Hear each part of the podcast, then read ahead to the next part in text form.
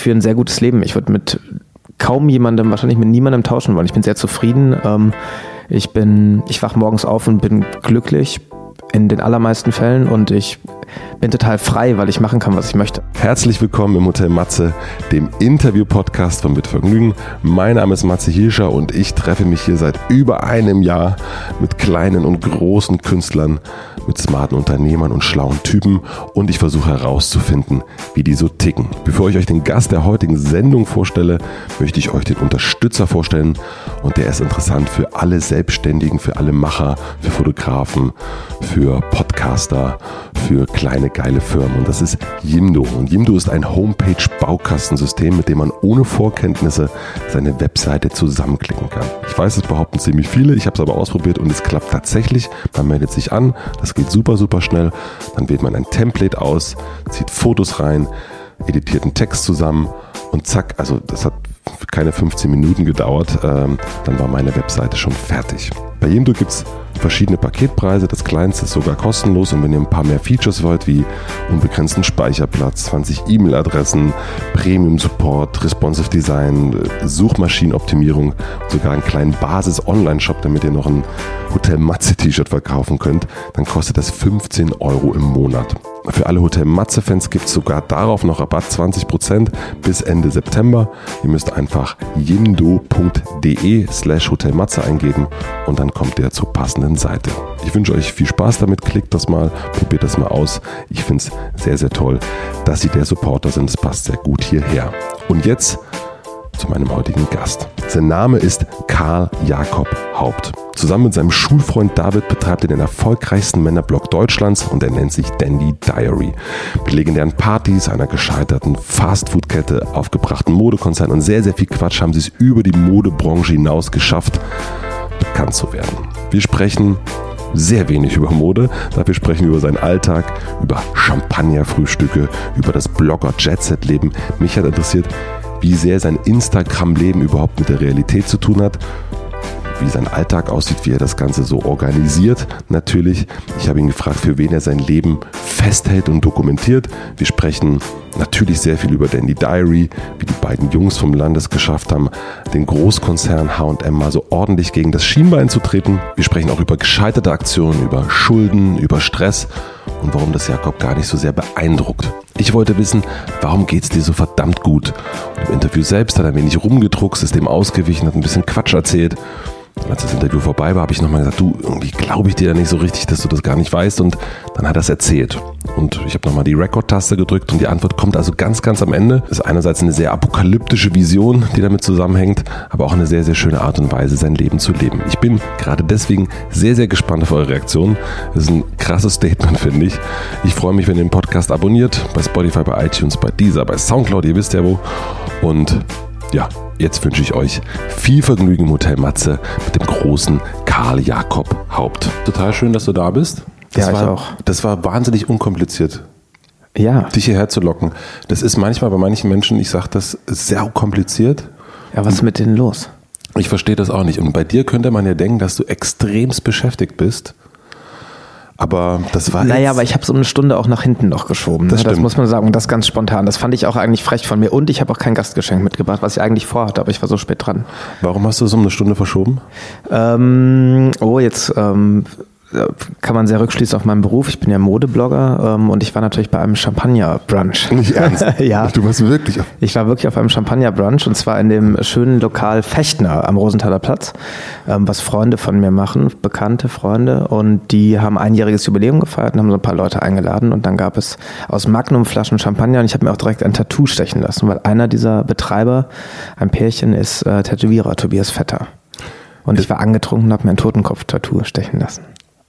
Und jetzt ist es gerade 16 Uhr, 16.30 Uhr. Ja, jetzt bin ich schon wieder nüchtern. Ist das nicht ein wahnsinniges Klischee, was du lebst? Ähm, ja. Ja. Und du lebst dieses Klischee? Ja, ich Du- bin das Klischee. Du bist das ja, Klischee. tatsächlich, echt. Ich, also heute absolut, ja. Also heute Champagner, Frühstück, Vorher noch einen Blogpost gemacht, vorher einen Blogpost ein gemacht. Paket bekommen mit Klamotten, die ich geschenkt bekommen habe. Jetzt hier äh, Interview, weil du bist mittlerweile auch so ein großer Modeblogger, dass man dich natürlich interviewen möchte. Ja, auch zu den großen Fragen des Lebens befragt, nicht nur zur Mode, genau. Und heute Abend dann DJ-Set in einem Klamottengeschäft. und umsonst Alkohol und ähm, ja, und dann noch in der Paris-Bar mit meinen Freunden trinken. Das es ist der Wahnsinn. Es ist der absolute Wahnsinn. Ekelhaft. Es ist ein ekelhafter Wahnsinn. Aber stell dir vor, ähm, wir würden uns noch nicht kennen. Mhm. Und wir lernen uns zufällig an einer Hotelbar kennen. Ja. Und wir kommen nach ungefähr drei Stunden, ganz typisch deutsch, endlich fragt der andere mal, und was machst du so beruflich? Und du so? Und, und du so. Und was antwortest du in so einen Fällen?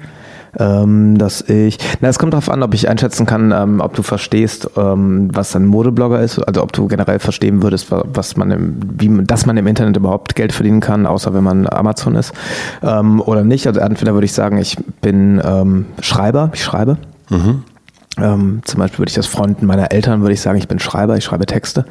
Ähm, wenn ich aber sehen würde, du verstehst schon, dass man irgendwie auch im Internet ähm, arbeiten kann, würde ich sagen, ich bin Blogger. Ich habe einen Blog. Ich schreibe im Internet äh, Texte, veröffentliche. Ab welchem Moment hast du das gesagt?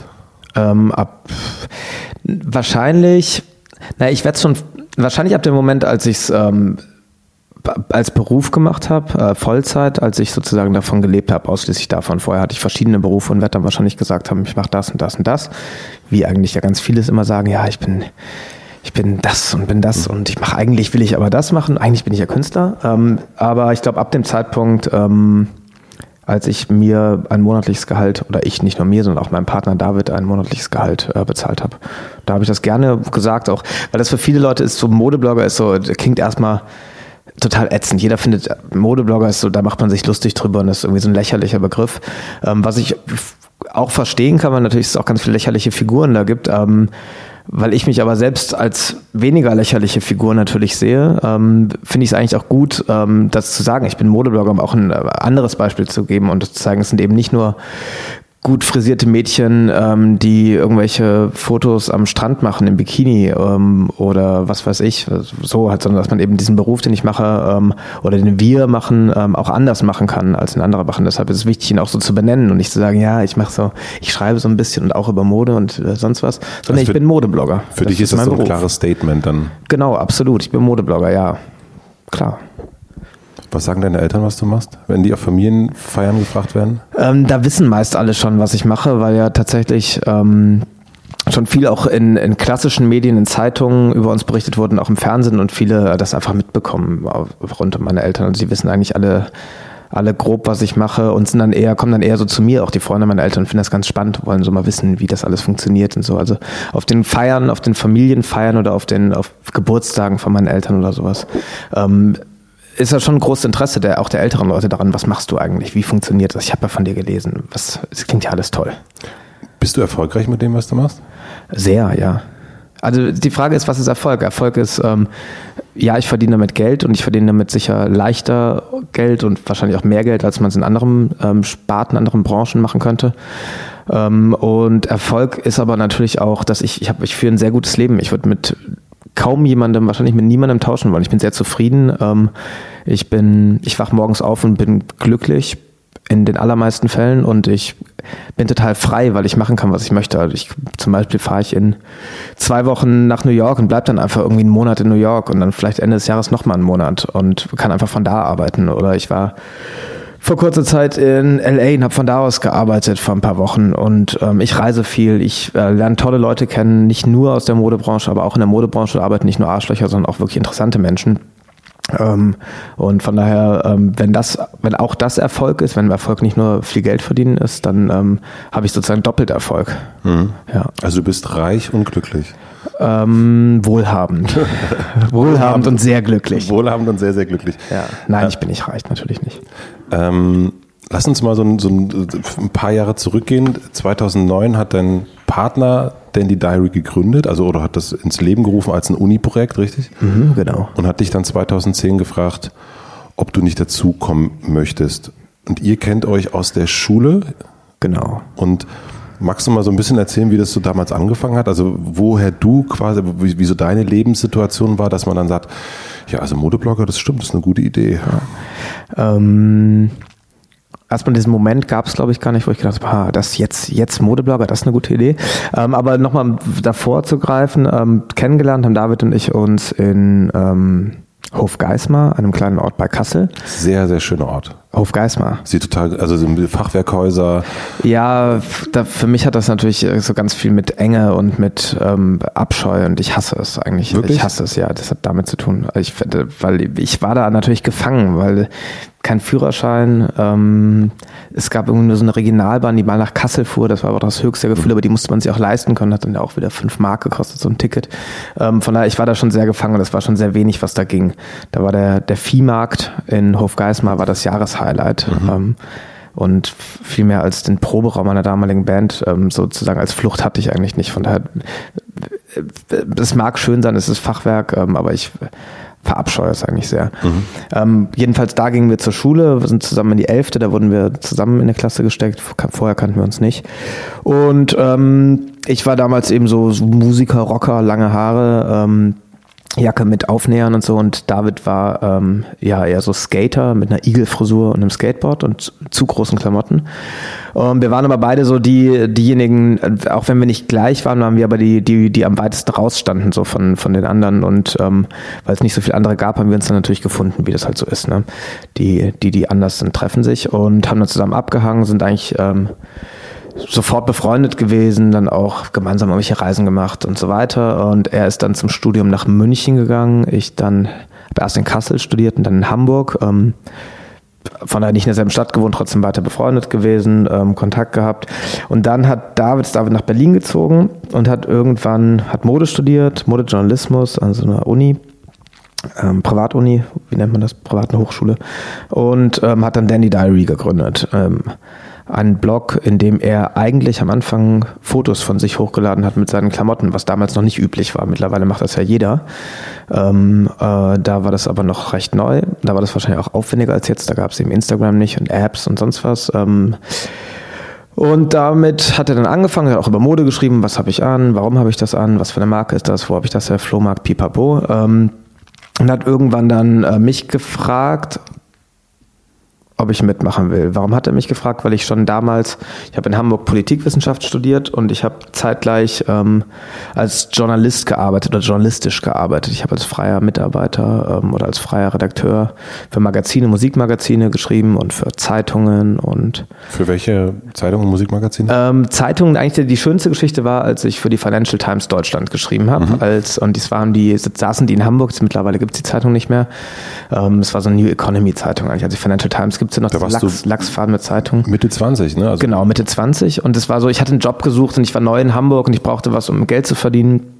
Neben dem Studium und ich habe dann so Stellenanzeigen ähm, durchgeschaut und die haben einen Redakteur ähm, gesucht, frei für zwei Tage die Woche für das Ressort Recht und Steuern. Mhm. Ganz typisch, also würde ich auch sofort auf dich kommen eigentlich. Ja, und ich habe mich dann beworben und ich hatte ja, ich war ja Politikstudent im Masterstudium, also ich wusste auch schon was über Politik, aber natürlich gar nichts über Recht und Steuern. Aber das äh, konnten die nicht zusammenführen, weil die natürlich gedacht haben, ja Politik, klar, wo kommen denn, wo kommen Gesetze her? Ja, Politik irgendwie und Steuern werden ja auch quasi von der Politik festgelegt und so weiter.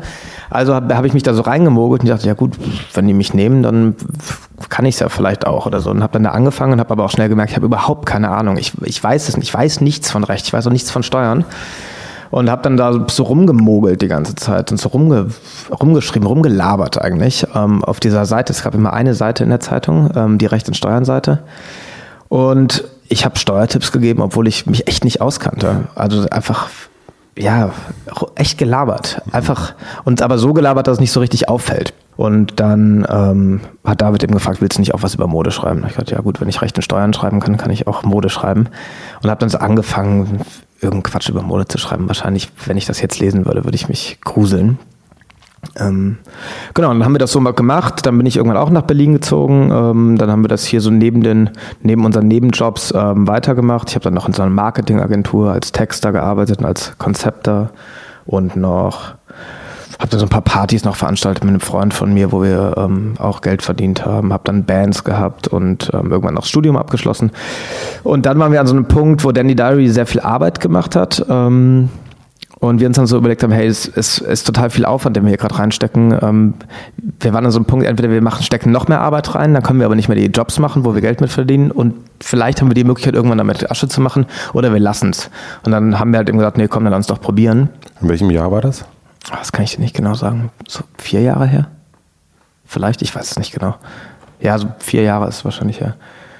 Ich kann mich auf jeden Fall nicht mehr so richtig daran erinnern, wann ich das letzte Mal ähm, normal für jemanden gearbeitet habe.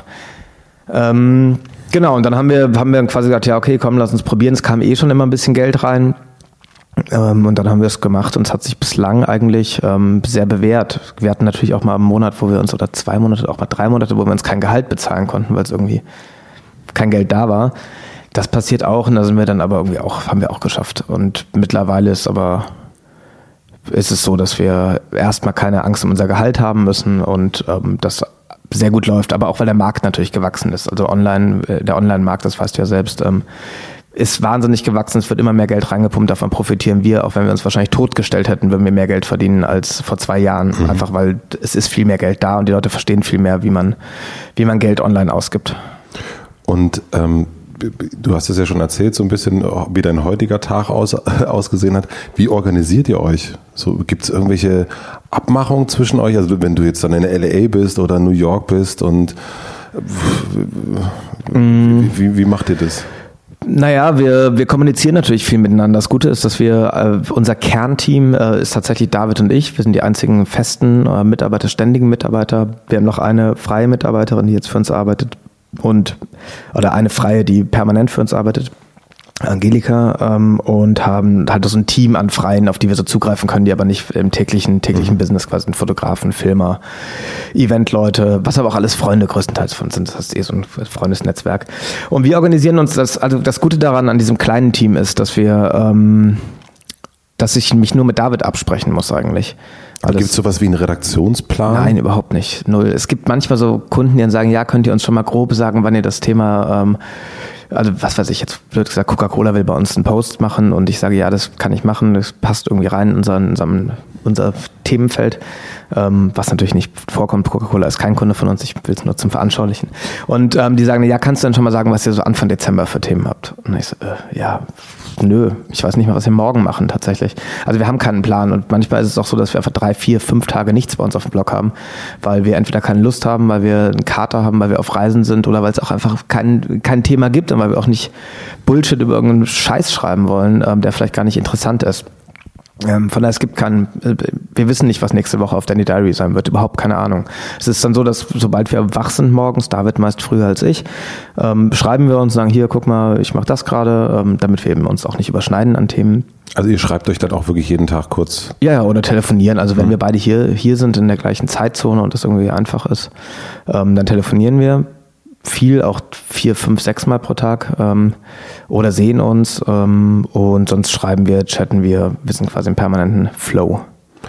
Und äh, das, wie sieht so dein Tag? Aber wann stehst du auf? Früh? Also wann geht's für dich los? Ähm, meist so gegen neun oder zehn. Mhm. Ist das ist okay, oder? Ist ja, das so. ist ja völlig okay. Ja, ist ja Berlin. Ist, Genau, also so Montag bis, äh, bis Donnerstag so versuche ich schon so um 10 auch wach zu sein und dadurch, dass ich größtenteils, also wenn ich hier in Berlin bin, ähm, von zu Hause arbeite, was ist größtenteils? Wenn ich am Laptop sitze, sitze ich zu Hause am Laptop, ähm, muss ich quasi nur ähm, in mein, mein Arbeitszimmer gehen, meinen Laptop aufklappen, mir einen Kaffee machen und dann geht's auch schon los.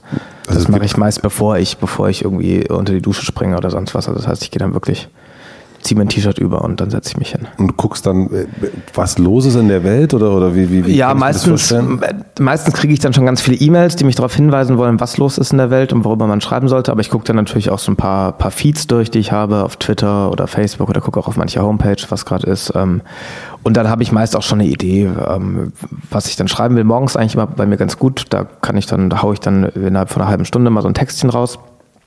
Ähm, das sind ja meistens News oder Beobachtungen. Das kann alles sein. Das kann von einem Kommentar, ähm, meist, also bei uns sind es eigentlich immer kommentierte News. Also wir machen nicht nur, ähm, hier guck mal, Nike hat neuen Turnschuhe, sondern wir sagen, äh, liefern quasi direkt mit, ob das jetzt äh, gut oder schlecht ist.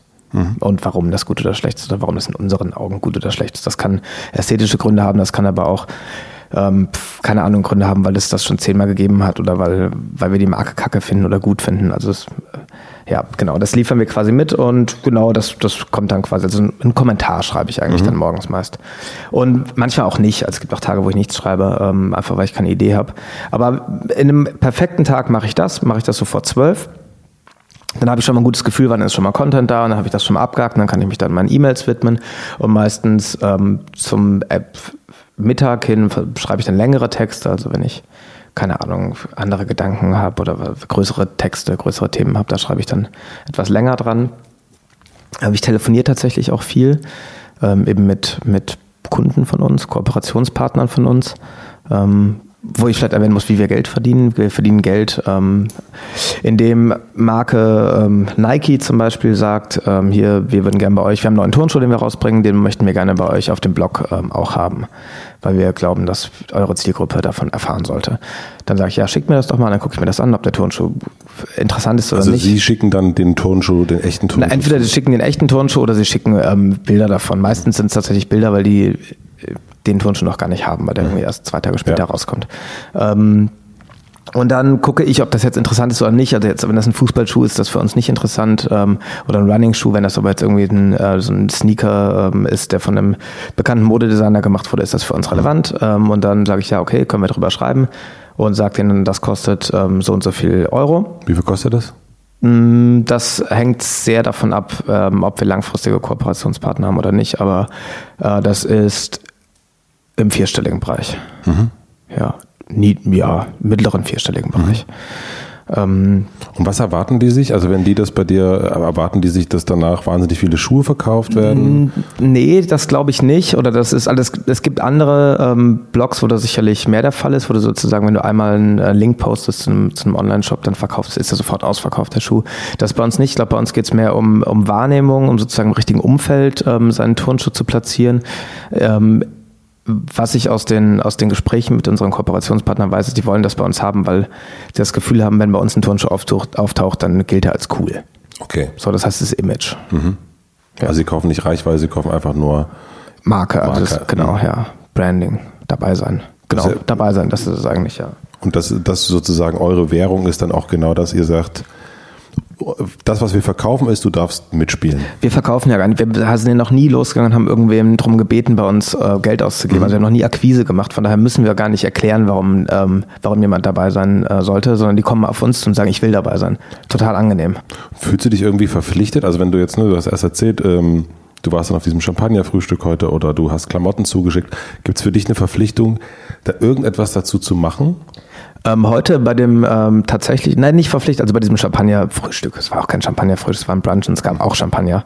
Ähm, Was ist der Unterschied zwischen Brunch und Frühstück? Naja, ja, naja, nee, diese, ich meine, dieses Champagner-Brunch, das klingt jetzt so hochgestochen. Es gab einfach, also das war einfach ein Frühstück oder ein mhm. Brunch oder was auch immer. Und dann gab es aber auch Champagner. Sonst klingt das immer so. Mhm. Ich finde, wenn jemand zum Champagner-Brunch lädt, das klingt schon so ekelhaft. Aber es war einfach ein, ein spätes Frühstück, was wir gemeinsam eingenommen haben mhm. und dann gab es auch Champagner. Ähm, da fühle ich mich nicht verpflichtet, aber da habe ich sehr gerne dann oder da schreibe ich dann auch sehr gerne was drüber, weil ich erstmal das, ähm, weil ich die beiden Betreiber kenne, super nettes Paar, ähm, weil ich die mag, weil, ähm, weil ich denen natürlich Erfolg wünsche und ähm, weil die ein gutes Produkt haben. Also da ist keine Verpflichtung, sondern es ist eher, das ist nur richtig, dann auch ähm, quasi was über die zu schreiben und wenn der Anlass ist, dass die mich zum, zum Frühstück einladen, ja, sehr gerne, toller Anlass, ähm, kann ich super was zu machen.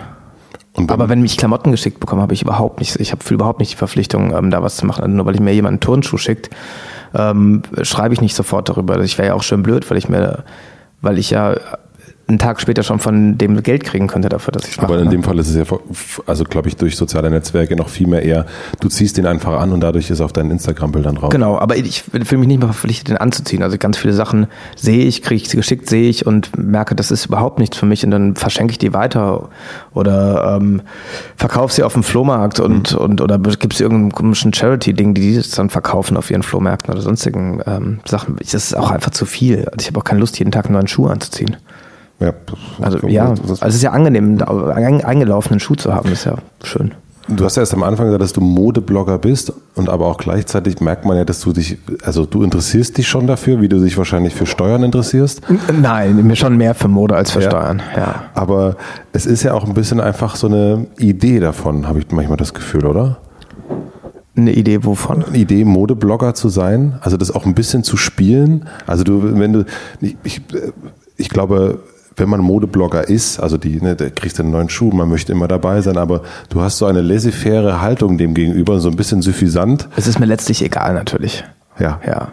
Es ist mir, wenn ich glaube, ich glaube, wenn ich nicht in der Branche wäre, wo sozusagen es wichtig ist, sich mit Trends auseinanderzusetzen und auch mal die, auch mal passende Klamotten zu tragen, dann würde ich mir echt gar keine Gedanken darüber machen, was ich anziehe. Du, hast es mal gesagt, dass du dir keine nicht wirklich Gedanken machst. Ja, jetzt, ich habe natürlich, dadurch, dass ich die ganzen Sachen nach Hause geschickt kriege, habe ich einfach, ist mein Pool natürlich ähm, eh schon relativ up to date von dem, was ich anziehe.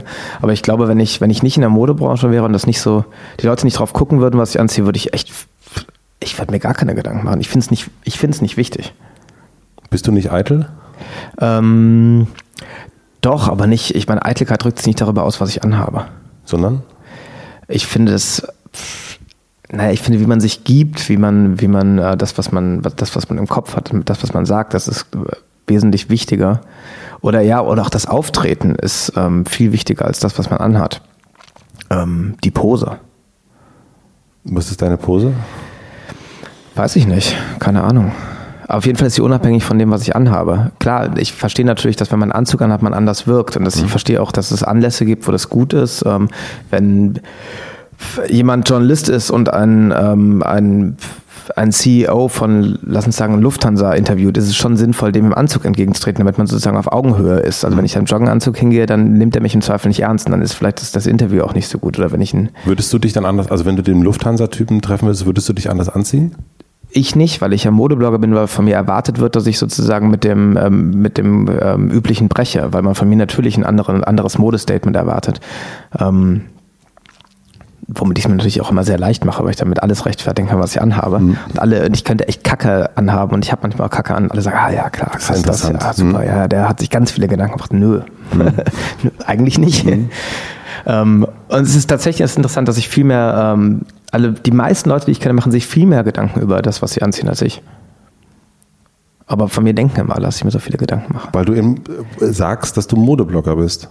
Also ja. ich glaube, das ist einfach genauso, wenn ich jetzt sagen würde, ich bin Anwalt, ähm, dann äh, oder ich kenne mich gut mit Steuern aus, da würden mich Leute auch zum Thema Steuern fragen. Also wenn ich sage, ich bin Steuerblogger, ja. äh, dann kommt das natürlich genauso. Äh, ähm ja, aber es gibt ja keinen, du kannst ja nicht was anziehen, was Steuerdings. Also wenn mich jetzt jemand zum Modethema fragen würde, würde ich mich auch besser mit Mode auskennen als mein, mein Nachbar. So mhm. wie ich von dem Steuerblogger auch erwarte, dass er sich besser mit Steuern auskennt. Aber es ist ja nichts, was er anhat, oder?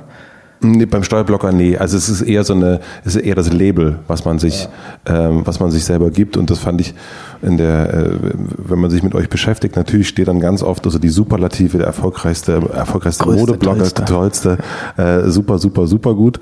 Und dann guckt man sich, geht man so ein bisschen tiefer und merkt, naja, es ist auf jeden Fall nicht so, also man, das ist halt eher so ein, wie so ein, wie so ein, ach, guck mal, ich, ich mach mal, ich spiele mal den Modeblocker und ich ja. mach das mal so ein bisschen und guck mal, wie, wie weit ich damit komme. Ja, so ist es auch, ja. So ein bisschen, äh, klar. Es ist tatsächlich, fühlt sich alles sehr wie ein, wie ein Spiel an, da hast du schon recht. Was sind so ernste Momente bei dir? Ähm, ernste Momente. Naja, ein Minus auf dem Konto ist ein ernster Moment. Da merkt man dann so, okay, ähm, das ist irgendwie, jetzt ist gerade unlustig. Mhm. Jetzt geht es gerade nicht nur um Witz. Haben wir auch manchmal, wenn wir irgendwelche Projekte machen, Videoprojekte, die immer viel Geld kosten oder irgendwas passiert auch mal. Ähm, oder wir hatten zwischenzeitlich auch mal mehrere Mitarbeiter und dann, wenn man so das Gefühl hat, okay, man ist jetzt verantwortlich für die Leute, dass die irgendwie ihr, ihr Gehalt bekommen und so. Ähm, das ist, ist dann, ja, das ist dann sehr ernst. Und da wird es dann sehr real plötzlich. Und deshalb wollen wir das eigentlich auch nicht mehr, weil das ist eine Verantwortung oder das, das nimmt halt die Leichtigkeit und bei uns ist, glaube ich, die Leichtigkeit ganz wichtig oder auch so diese, die Möglichkeit zu sagen, hey, wir machen jetzt mal ein paar Tage nichts. Ich glaube, das ist ähm, Teil einfach von, von Dandy Diary oder von unserer DNA oder was auch immer. Und wenn man dann aber eben verantwortlich ist für Leute und Gehälter zahlen muss und ähm, das äh, passt nicht zusammen. Hast du das Gefühl, dass du zu irgendwas verpflichtet bist?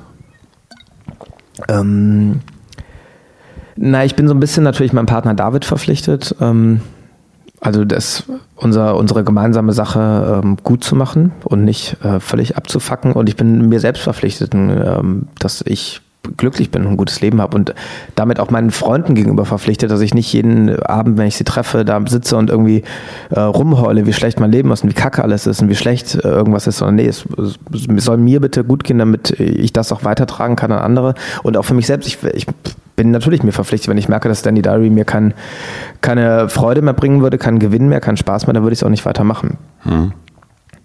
Also das ist ähm, äh, die Diary steht nicht über allem natürlich. Du, äh, für dich ist sozusagen, äh, dass es dir gut geht, das ist deine Verpflichtung? Genau, ja. Das ist doch von jedem die Verpflichtung, oder? Nee, das ist auf jeden Fall. Das ist halt so ein, wenn man so eine, ähm, interessanterweise hast du ähm, keine Verpflichtung gegenüber Lesern. Fühle ich überhaupt nicht, weil ich auch gar nicht unsere Leser kenne und weil es mich auch überhaupt nicht interessiert, wer uns liest. Gar nicht? Nee, null. Echt nicht. Null. Gar nicht. Ich glaube aber auch tatsächlich, dass niemand ein schlechteres Leben hätte, wenn es die Diary nicht mehr geben würde. Und von daher, also es würde vielleicht ein bisschen was fehlen in der Branche, aber das ist im Großen ist, ist es völlig irrelevant natürlich und völlig egal. Interessant. Ja. Und gibt es für dich dann keinen Moment, wo du sagst, aber die Aktionen, die ihr macht, da kommen wir auch gleich noch dazu, das sind doch schon auch Aktionen, da steckt viel Arbeit dahinter. Da will, ihr wollt natürlich dann schon auch einen Punkt machen und ihr wollt dann auch damit gesehen werden. Also man, man merkt ja auch, dass du Aufmerksamkeit möchtest. Ähm, ja, wobei die Aufmerksamkeit bei uns, wenn wir über Projekte sprechen, also wir machen, vielleicht muss man das ganz kurz erklären, wir machen manchmal ähm, größere Projekte, wo wir versuchen, die Branche, in der wir sind, die Modebranche zu stören, ähm, einen Stock zwischen die Speichen zu stecken und ähm, die gesamte Branche so ein bisschen ins Straucheln zu bringen oder auch nur einzelne Player. Ähm, und die Aufmerksamkeit, die wir dafür kriegen und die wir dafür auch bewusst natürlich, ähm, also bewusst uns erarbeiten. Also das ist nicht alles Zufall, dass die Leute dann über uns reden, sondern dass wir wissen schon genau, was wir machen müssen, damit die Leute das mitkriegen. Die ist tatsächlich aber ähm, nicht, weil wir das besonders geil finden. Ähm, klar, es ist schön, sein Gesicht in der Zeitung zu sehen, aber wenn da nichts hinter ist, dann ist es nur blöd. Und es ist tatsächlich, ähm, ist die Aufmerksamkeit dazu da, um unsere Idee weiter zu, weiterzubringen. Unsere Idee ähm, für ein Projekt oder aber auch unsere gesamte Idee von Dandy Diary, die einfach ähm, ja, naja, die Modebranche, ich weiß gar nicht, was die gesamte Idee von denen, aber die Modebranche so ein bisschen zu, zu, zu stören, ein bisschen dieses ganze, jeder ist immer einer Meinung und jeder findet immer alles gleich geil und jeder ist, findet immer genau den einen Trend gut und alle sind sich so einig und das finde ich, das nervt mich halt total. Wenn sich alle einig sind, da kriege ich einen totalen Hass. Und ähm, dafür machen wir dann die Sachen, die eben stören und die mal eine, eine andere Seite zeigen oder ein Licht auf einen anderen Teil äh, werfen. Was jetzt, es klingt, glaube ich, schwierig, kann man nicht nachvollziehen, glaube ich, was ich hm. gerade gelabert habe. Nee, ich glaube, ich, ich finde, ich, ich, kann das schon nachvollziehen. Es ist eher interessant, dass es du, ähm, dass du sagst, es gibt gar keine, du weißt gar nicht, was die Idee von Dandy Diary ist.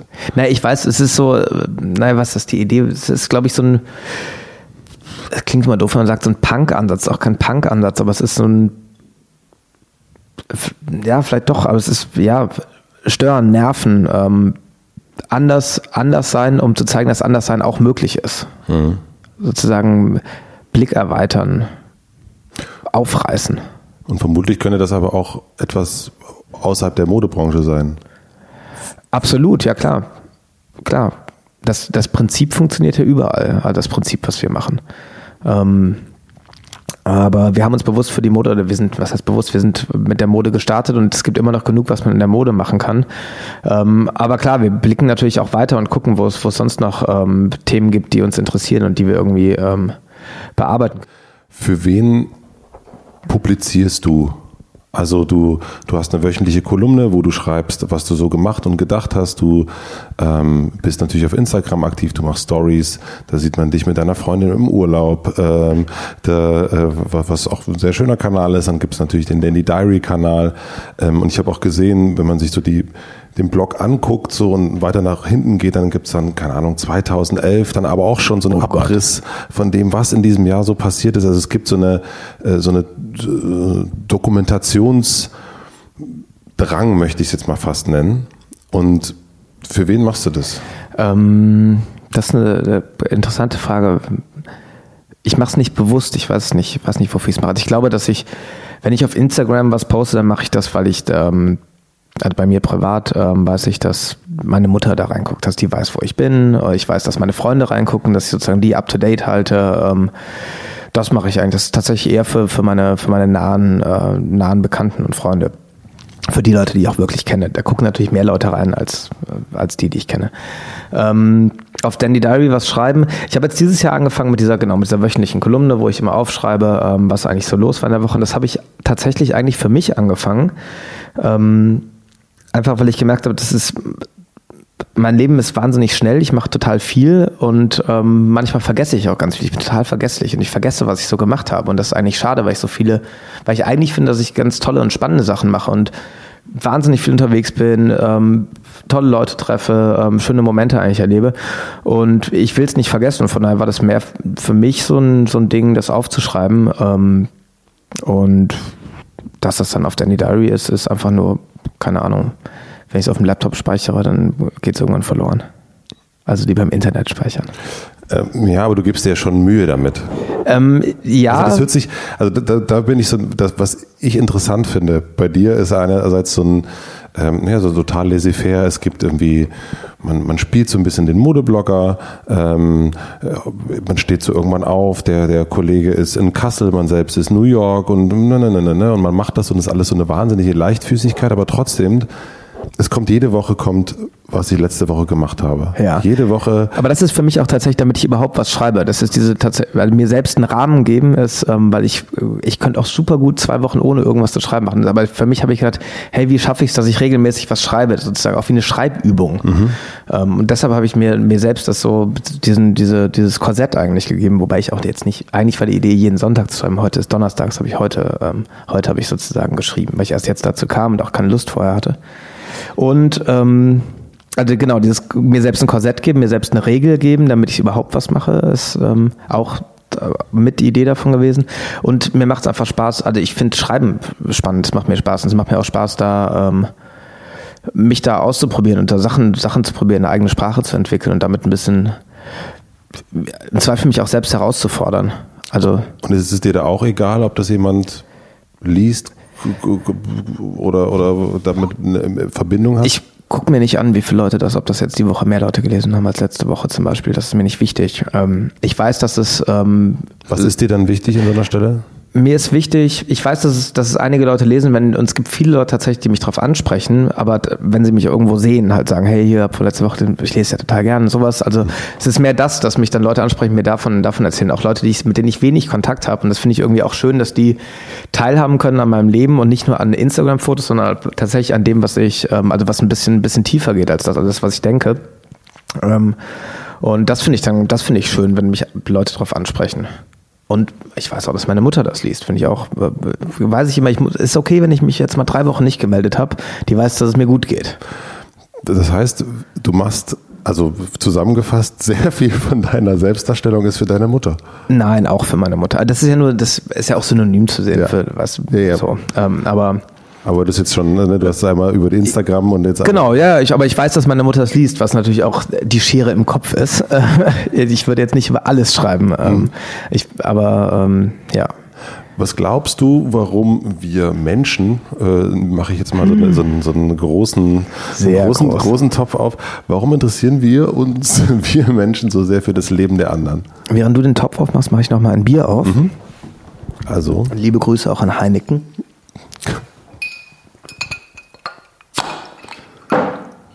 Prost. Das Bier ist aber natürlich nicht gesponsert, sonst habe ich mir gekauft von meinem Ja. Geld. Muss Ja. man ja dazu sagen. Ne? Cheers. Während du dir einen Magnum-Eis gekauft hast, Mhm. weil du ja nichts trinken wolltest, weil du heute noch zum, zur Rückenschule gehst. Zur Rückenschule gehst, ja. Ja. Gut, ähm, aber sorry, nochmal zurück. Deine Frage. Warum interessiert wir Menschen, wir alle Menschen, uns so sehr äh, über, äh, für das Leben der anderen Menschen? Ähm, warum interessieren wir uns für das Leben der anderen Menschen? Vielleicht, weil das eigene Leben so ungewiss ist, weil so, weil man nicht weiß, wo es hingeht. Die Zukunft ist natürlich immer unsicher und vielleicht sucht man sich, ähm, versucht man sich festzuhalten am Leben der anderen oder auch an Lebensläufen der anderen und dadurch ähm, eine Sicherheit zu gewinnen und sozusagen oder sich ja sich ableiten zu können, wie das eigene Leben vielleicht weitergehen wird. Vielleicht ist es das, äh, weil die, diese Unsicherheit der Zukunft ist natürlich eigentlich was, was einen verrückt machen kann.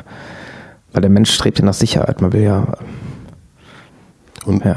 nun bist du selber jemand, der dann Sicherheiten gibt. ähm, das weiß ich gar nicht so, ob ich Sicherheiten gebe.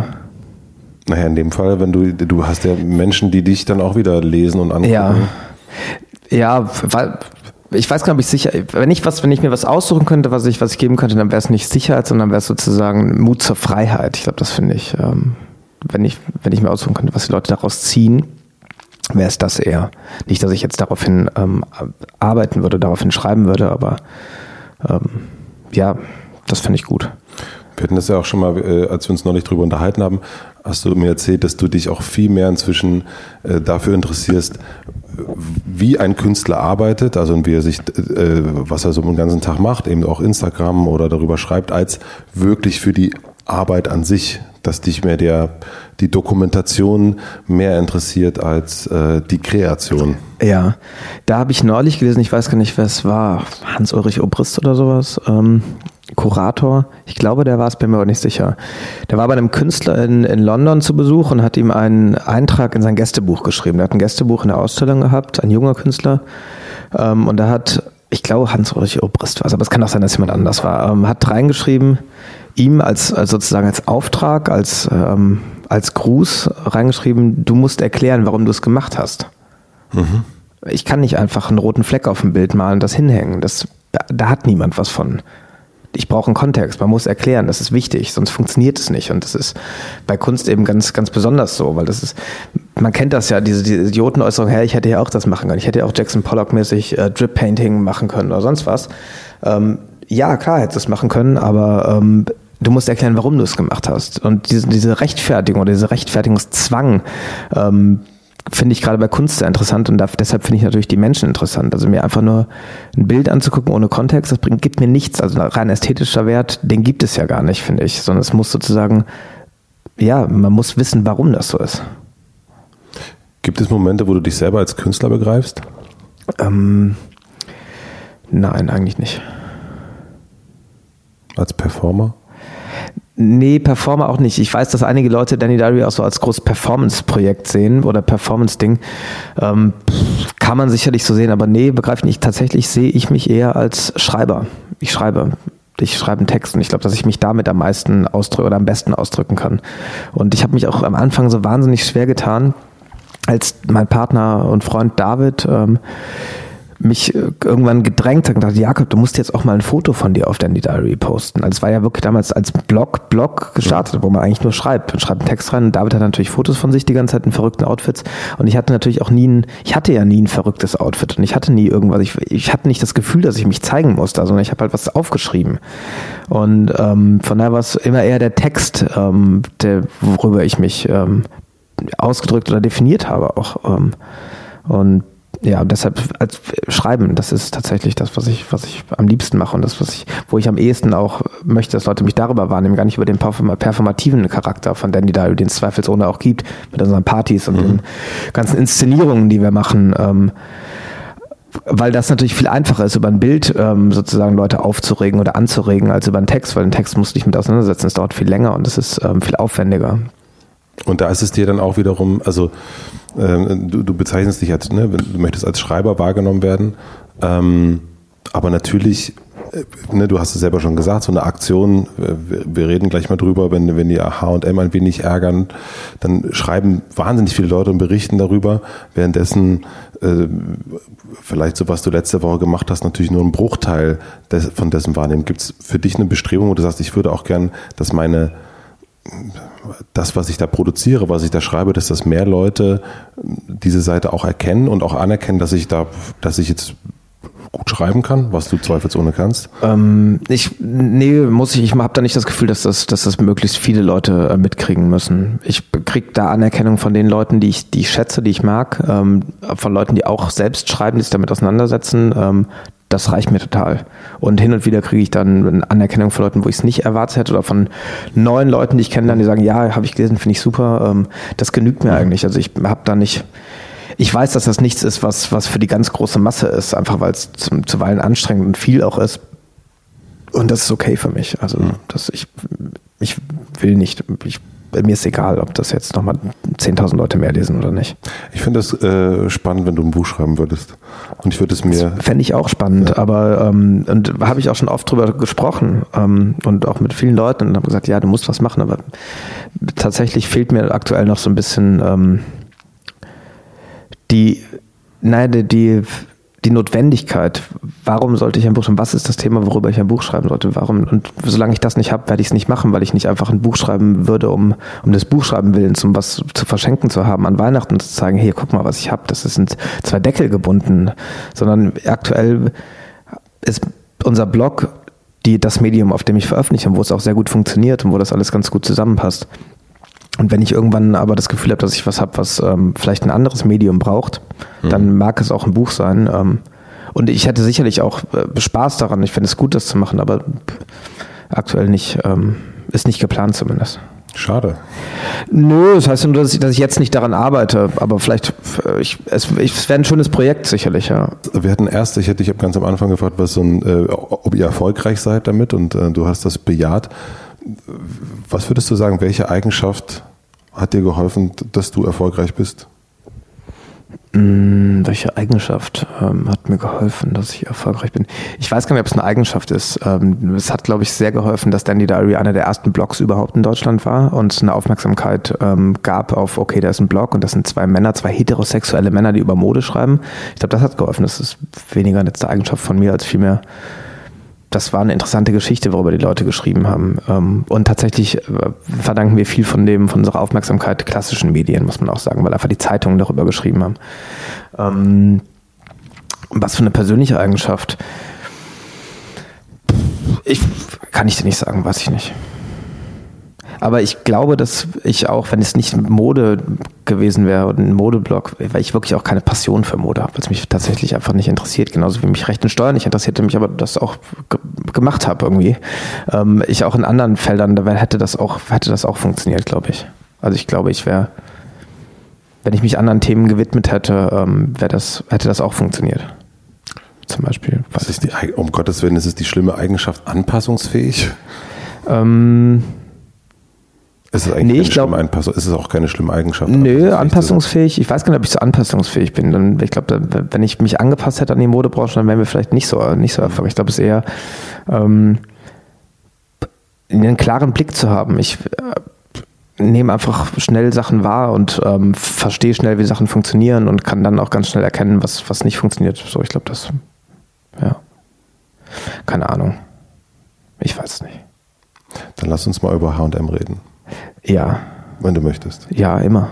Immer über HM. Wir haben schon ein paar Mal äh, sozusagen hin, hingespoilert, dass wir noch über die Aktion reden wollen, die ihr so gemacht habt, die aufmerksamkeitsstarken äh, Leuchtturmprojekte. Leuchtturmprojekte, ich hätte jetzt Blockbuster gesagt. Blockbuster, oh, sehr gut, toll. Ähm, das habe ich tatsächlich noch nicht in dem Zusammenhang gehört, aber das ist natürlich, passt total. Es sind Block, also wegen halt Blog auch und so. Ne? Ja, das habe ich verstanden. oh, danke, dass du nochmal. Ja. Oh, warum hast du das Gefühl gehabt, dass du mir das jetzt nochmal hättest ähm, äh, sagen müssen?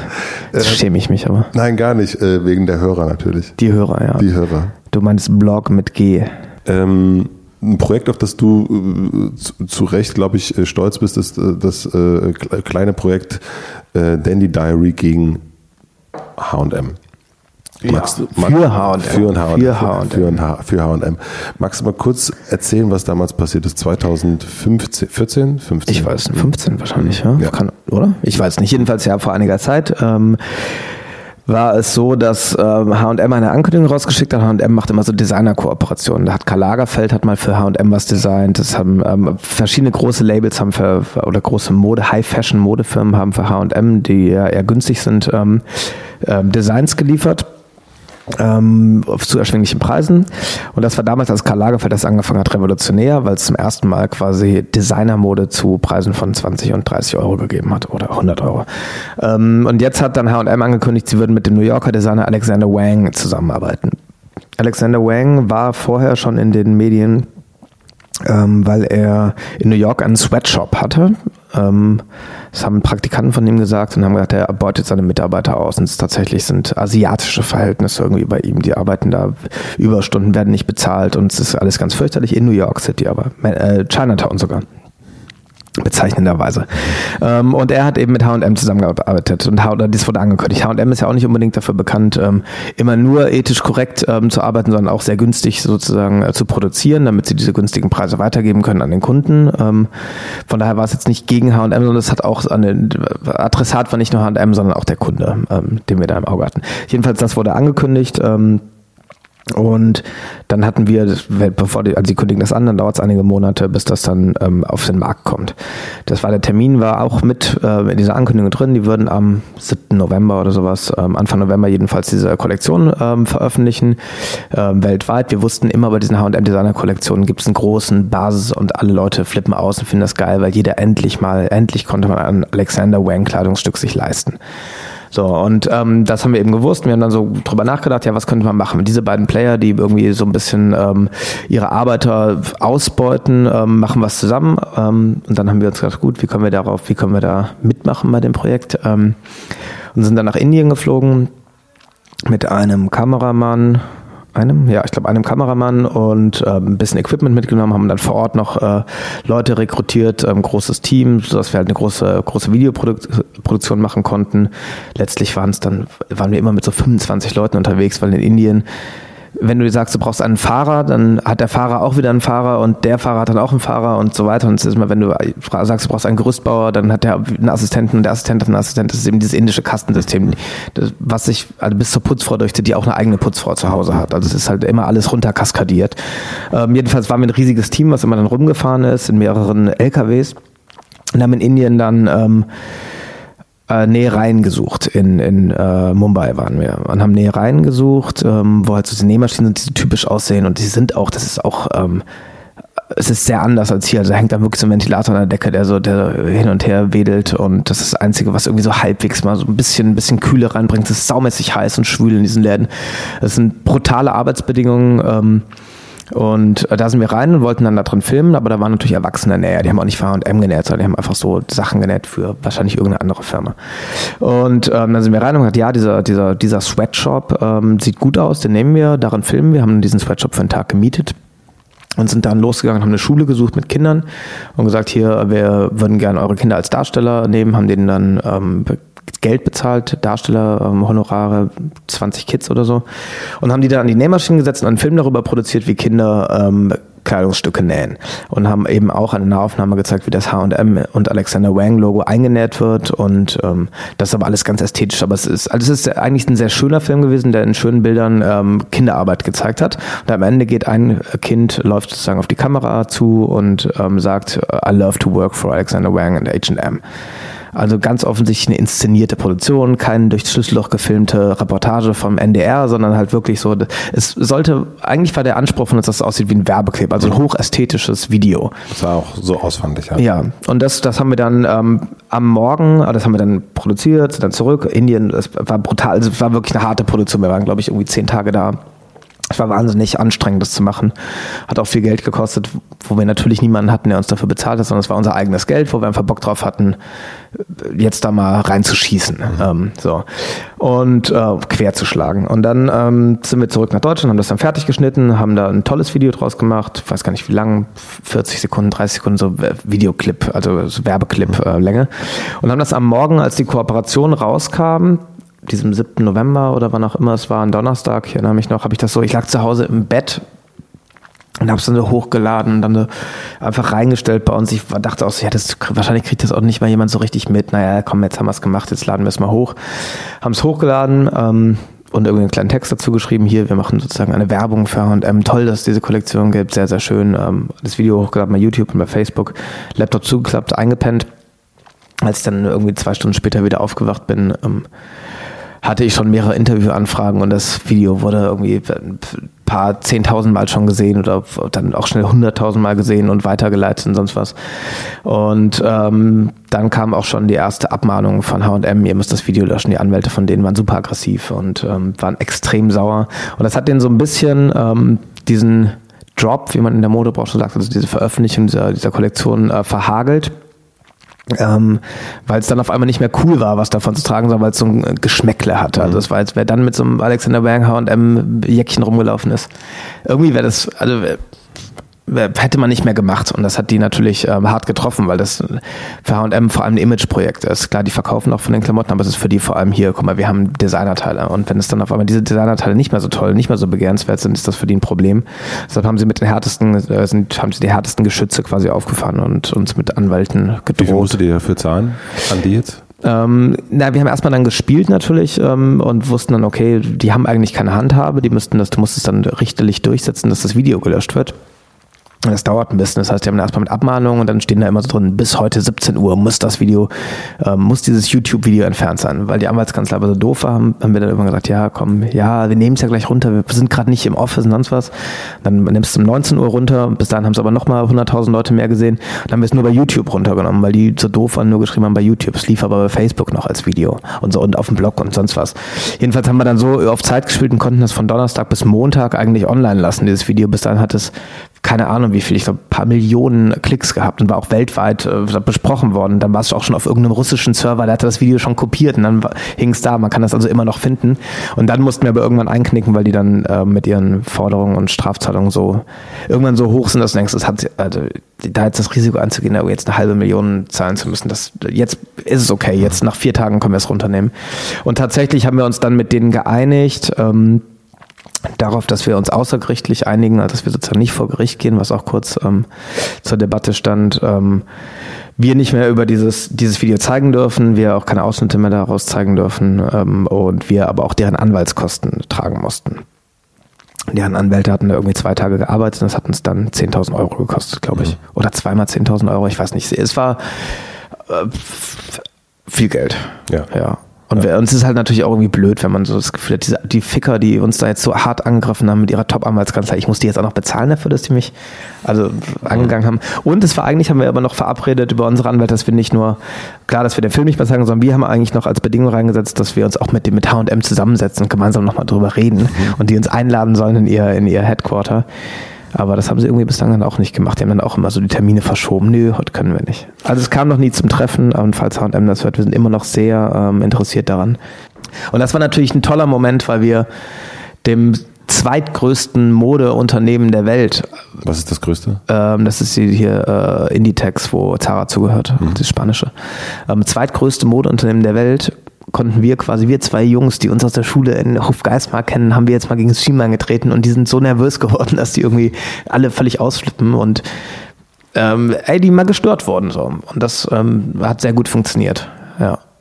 Ihr habt danach ja noch einige andere Aktionen gemacht, was mich ähm, interessiert.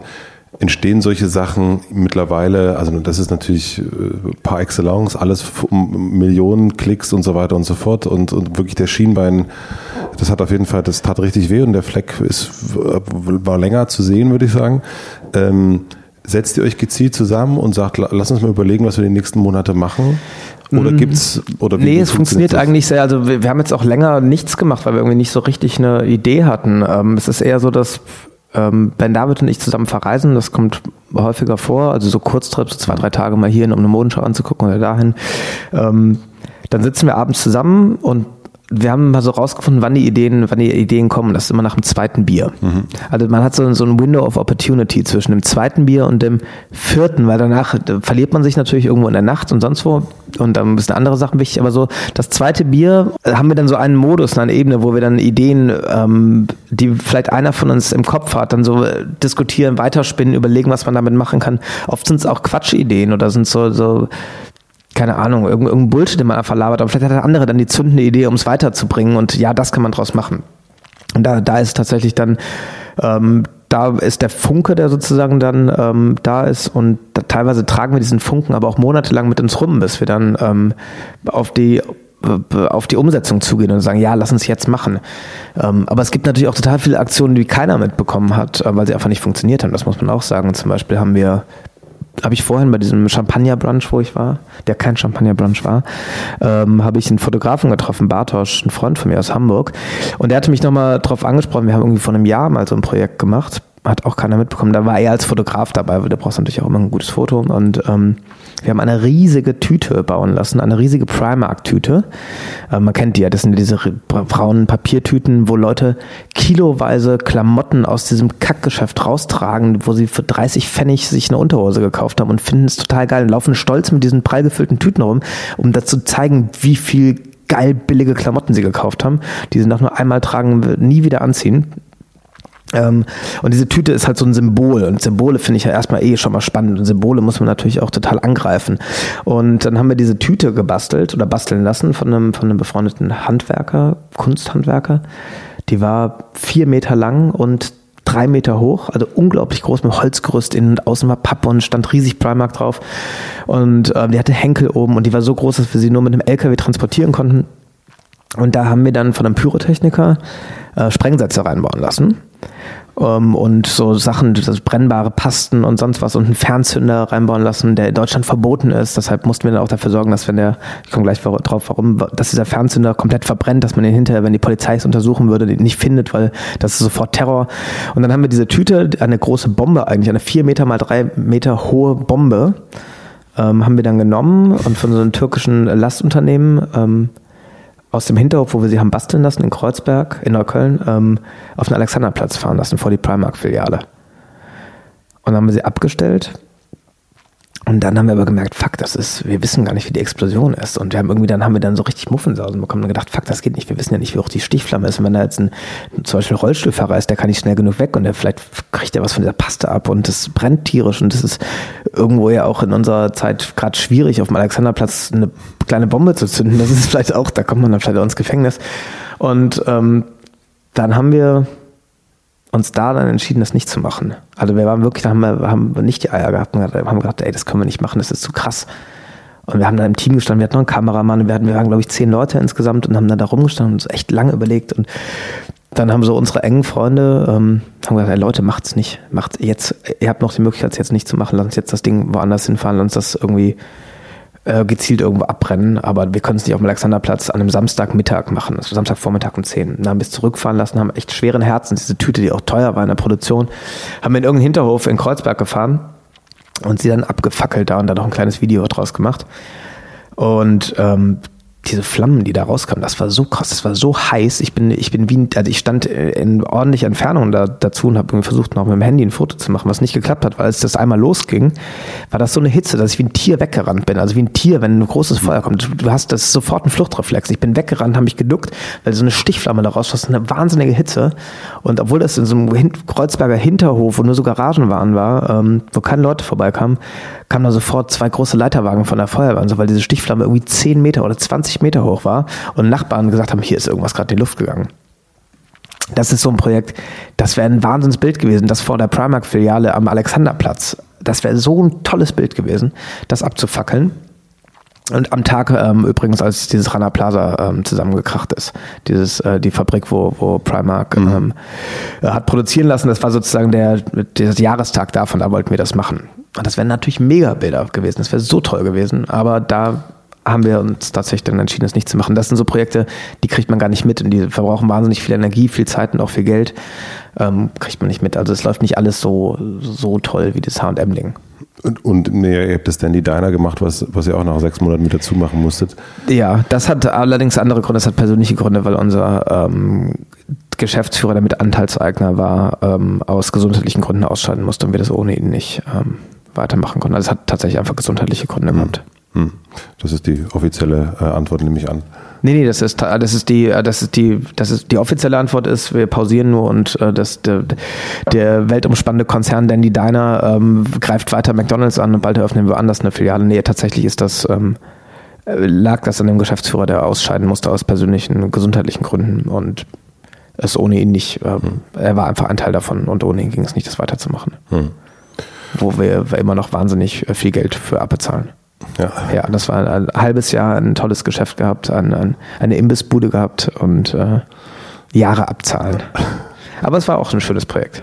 Du hast aber, also das, äh, was ich daran interessant finde, trotzdem solche Sachen passieren. Ne? Du hast diese H&M-Sache, da kommt dann da kommt ein großes, äh, ein großes Echo, der Blockbuster, haha, gleichzeitig dann aber auch Anwaltskosten. Ähm, Primark, ähm, Videoproduktion, Videoproduktion, alles Mögliche und da sind und eben dann auch Momente des, äh, also nicht nur der Invest, den du reinsteckst, um ein gutes Produkt raus äh, sondern aber auch was schiefgehen kann. Anwälte, Primark, äh, Feuerwehreinsatz war jetzt auch nicht umsonst wahrscheinlich und äh, denn die Diner musste dann ähm, abbezahlen. Warum machst du trotzdem weiter? Also ich meine, es gibt sehr viele Menschen, die Angst haben vor die total viel Angst haben vor, vor alles Mögliche, vor Querschläge sowieso, Angst haben vom Scheitern, Angst haben, dass sie, wenn sie was schreiben, interessanterweise hast du mehr Angst davor, was deine Mutter vielleicht liest äh, über dich, als äh, 20, 30, 40.000 Euro äh, gegen irgendeinen großen Konzern zu haben. Was sagst du diesen Menschen, die so Angst vom Scheitern haben? Also erstmal finde ich, ähm, habe ich, ich weiß gar nicht, wann es war, ähm, habe ich die Angst vor dem Geld abgelegt. Mir ist Geld einfach echt wirklich egal.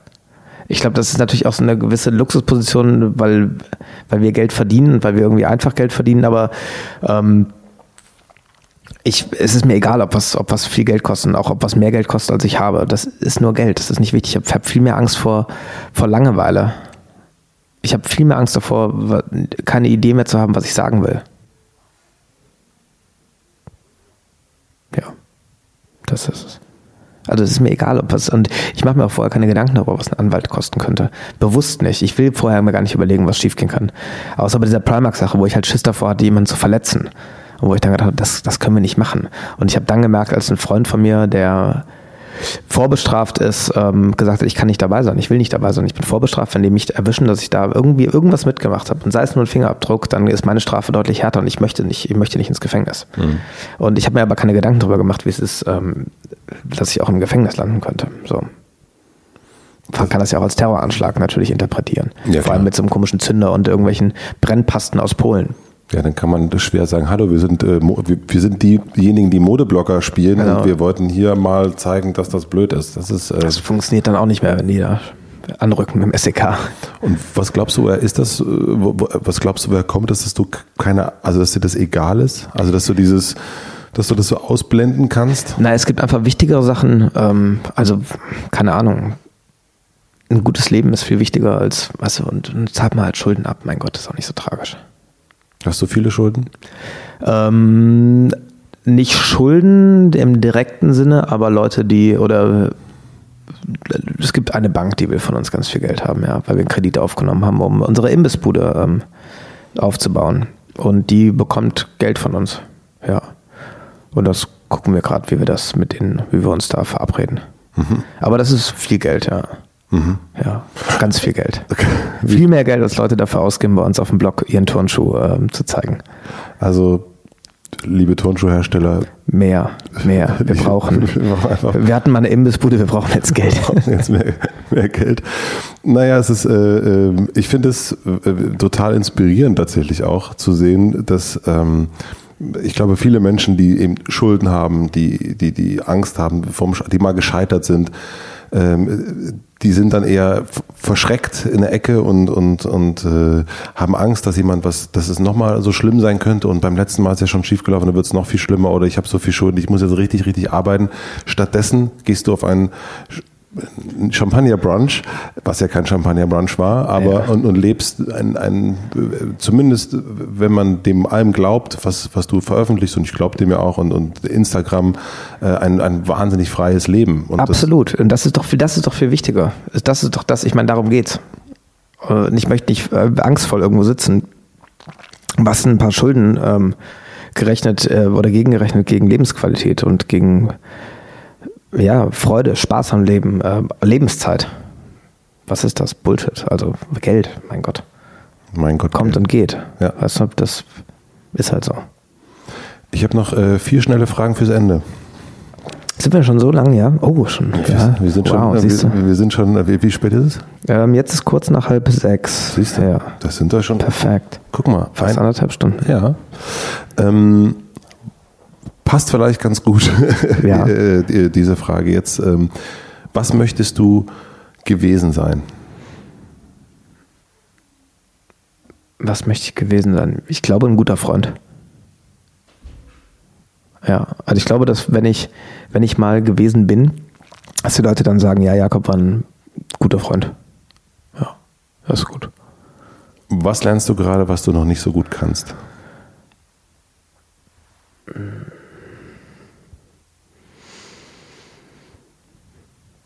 Jetzt gerade weiß ich nicht. Ich habe im letzten Jahr habe ich ähm, gelernt, noch relaxter zu sein, noch einfach mehr. äh, Komm, ist doch eh egal. Alles ist ja egal. Genauso wie alles nicht egal. Es ist so, es kommt, wie es kommt. So, das habe ich, glaube ich, gelernt und da bin ich immer noch dabei. Einfach, ich bin saumäßig relaxed. Ich bin super Zen und Buddha. Wirklich, ich bin so.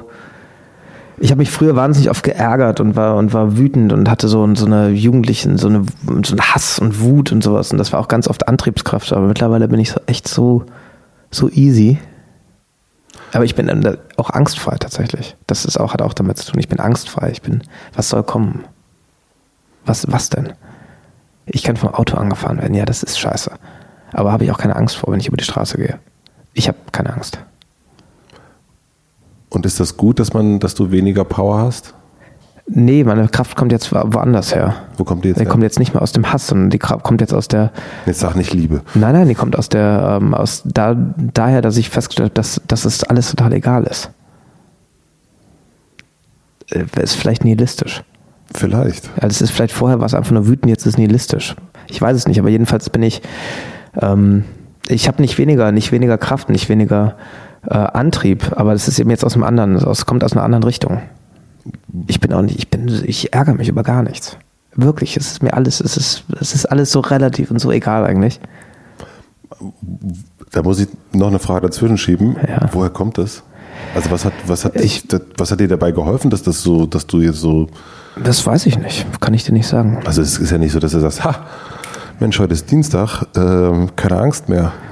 Nee, weiß ich nicht, weiß nicht, wo das herkommt. Aber es ist da. Ist das die Vorstufe zur Religion? Naja, eine Religion lebt sehr von Angst. Sehr, sehr, sehr Angst vor dem bösen und großen Mann da oben, der alle über mich wacht und der urteilt über mich. Über mich urteilt doch keiner. Ich bin ja deshalb, ich bin ja so frei. Ich brauche nicht mal einen Gott, der hinterher sagt, ob es gut war oder schlecht. Aber ich kann mir nicht vorstellen, dass das plötzlich so da ist. Also ich meine, das ist doch nicht wirklich nicht so. Vielleicht ist das Erwachsenwerden, ich weiß es nicht. Ja, aber das kommt ja nicht von, das ist ja nicht so, dass du sagst, jetzt, guck mal, jetzt hatte ich den Hass und habe ich all die Sachen gemacht und jetzt habe ich keinen Hass mehr und äh, jetzt bin ich ein relaxter Typ und habe ein großes Hang-Loose-Tattoo auf dem Rücken. Das habe ich zum Glück nicht. ähm, weiß ich nicht, woher das kommt. Kann ich dir nicht sagen. Okay. Du grinst nicht so an, ich weiß es Ja. nicht. Du weißt das wirklich nicht? Vielleicht weiß ich es, aber ich sag's dir nicht. Was denken Menschen über dich, was gar nicht stimmt? Ähm, ich glaube, es gibt viele Leute, die Angst davor haben, äh, mich anzusprechen. Die denken, dass ich irgendwie ein ähm, böse oder fies oder so bin oder, oder arrogant und mich deshalb äh, so von weitem beäugen und sagen, oh, guck mal da hinten, aber ich bin eigentlich ein ganz netter Typ. Also zu mir kann man kommen, mit mir kann man reden. Ich bin echt zu nett sogar. Ich würde am liebsten ein bisschen weniger nett sein. Wirklich, ich werde äh, total oft von irgendwelchen Leuten echt stundenlang dicht gelabert, weil ich, wenn ich einmal jemandem sage, ja klar, komm, erzähl mal, dann äh, hauen die raus. Dann äh, geht's echt wirklich zu nett. Ja, ich bin zu nett. Du bist zu nett. Ja. Die letzte Frage. Ich habe eine sehr große Plakatwand für dich gebucht, direkt am Alexanderplatz.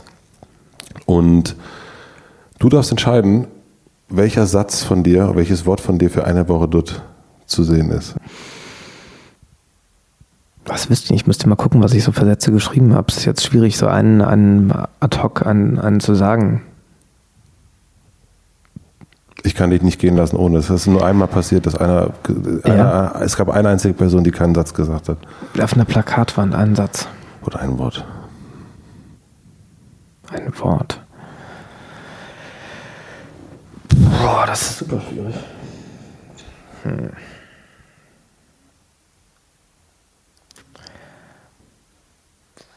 Ich finde es schwierig, Gedanken und Ideen auf ein Wort runterzubrechen. Das ist immer sofort so, das klingt immer sofort nach Wahlplakat.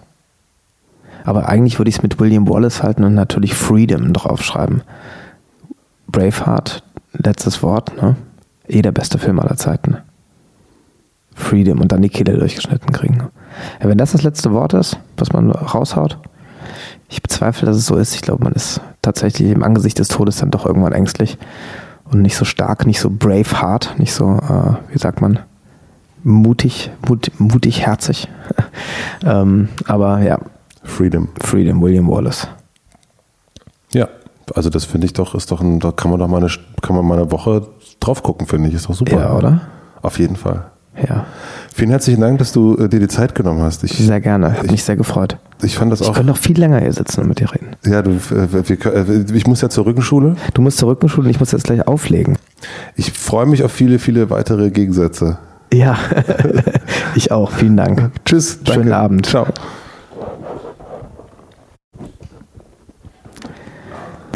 Wir schalten noch mal ein. Wer jetzt noch da ist, ist, äh, ist selbst schuld. Ja, das Nachgespräch war dann noch noch mehr als. Äh, wir haben noch mal drüber gesprochen, warum ich warum ich keine keine Angst habe oder was das warum warum ich dann meine so locker zu sein.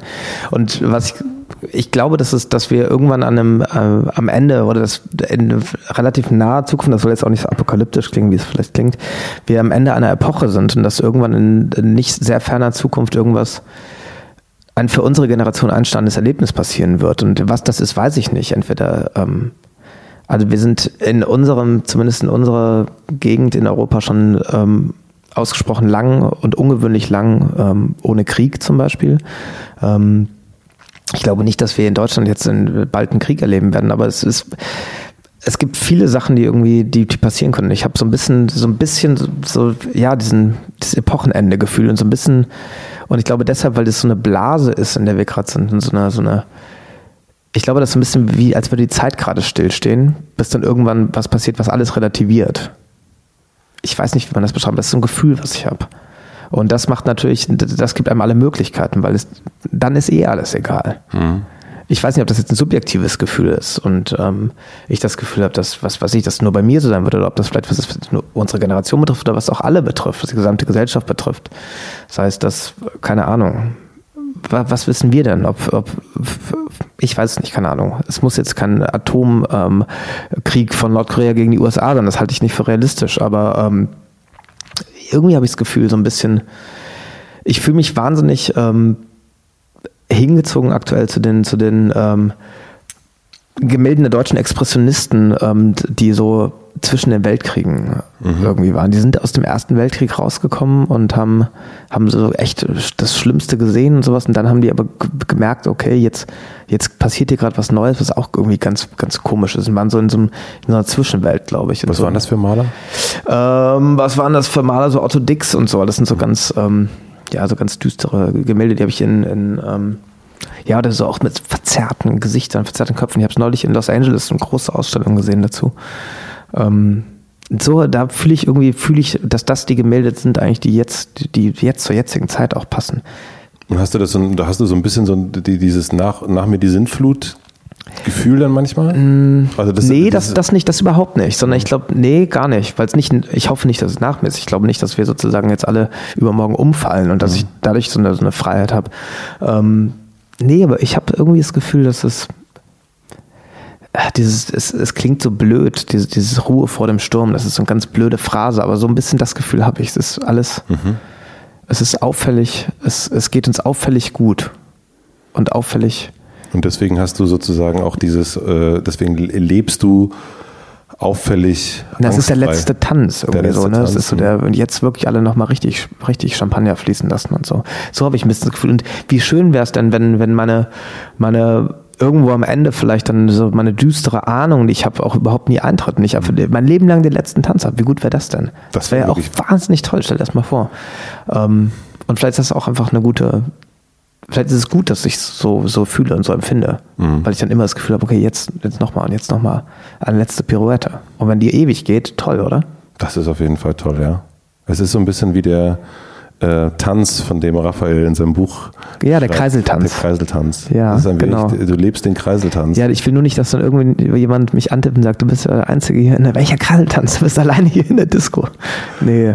Ja, ich glaube, dafür hast du ja deine Freunde ja. Ne, und deine, deine Freundin und dein, ja. dein, ähm, ich finde es gut, dass du es noch erzählt hast, weil es ist, finde ja. das, äh, wo man wirklich, warum sind men manche Menschen so relaxed? Ähm, das ist auf jeden Fall eine ungewöhnliche Antwort Ähm, die meisten sagen dann, ey, ich mache jetzt Yoga und meditiere Ja, jeden Tag. nee, nicht äh, du hast einfach äh, die Ahnung, dass da ein riesiger Sturm auf uns zukommt. Naja, oder naja, irgendwas, und es muss, es muss ja auch nichts Böses sein, aber ich glaube, was, was, was, alles verändert verändert. Mhm. Also wirklich, und es könnte auch eine Technologie sein. Oder stell dir vor, wir wissen auf einmal, weil ich meine, die Technologiesprünge werden ja auch immer weiter. Wir sind auf einmal in der Lage, alle auf dem Mars zu leben. Mhm. Oder sowas. Und irgendwas, ich glaube, dass irgendwas, ich glaube, da, da kommt was.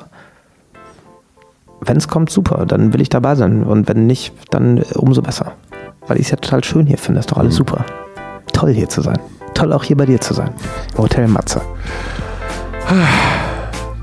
Ich glaube, danke. Schönen Feierabend. Schönen Feierabend, das war ein schönes PS.